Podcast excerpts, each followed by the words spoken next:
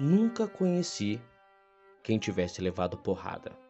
Todos os meus conhecidos têm sido campeões em tudo. E eu, tantas vezes reles, tantas vezes porco, tantas vezes vil.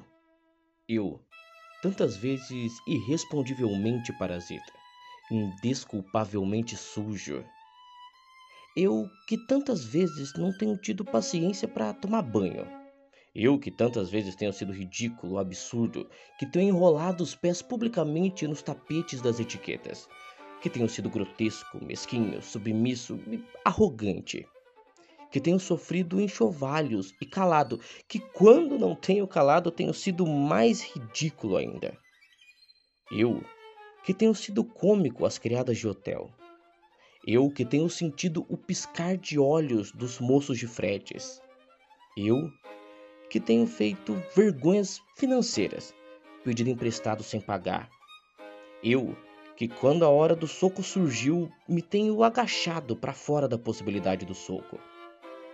Eu que tenho sofrido a angústia das pequenas coisas ridículas, eu verifico que não tenho par nisso tudo nesse mundo.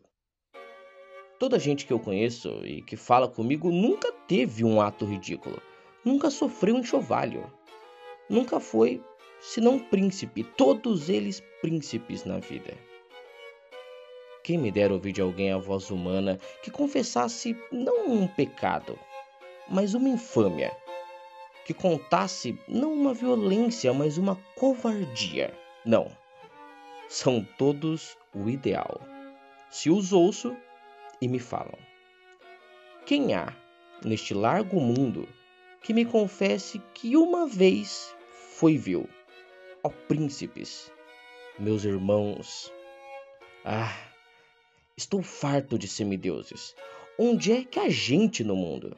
Então, sou só eu que é vil e errôneo nessa terra? Poderão as mulheres não os terem amado, poderão ter sido traídos, mas ridículos nunca. E eu, que tenho sido ridículo sem ter sido traído, como posso eu falar com os meus superiores sem titubear? Eu, que venho sido vil, literalmente vil, vil no sentido mesquinho e infame da vileza.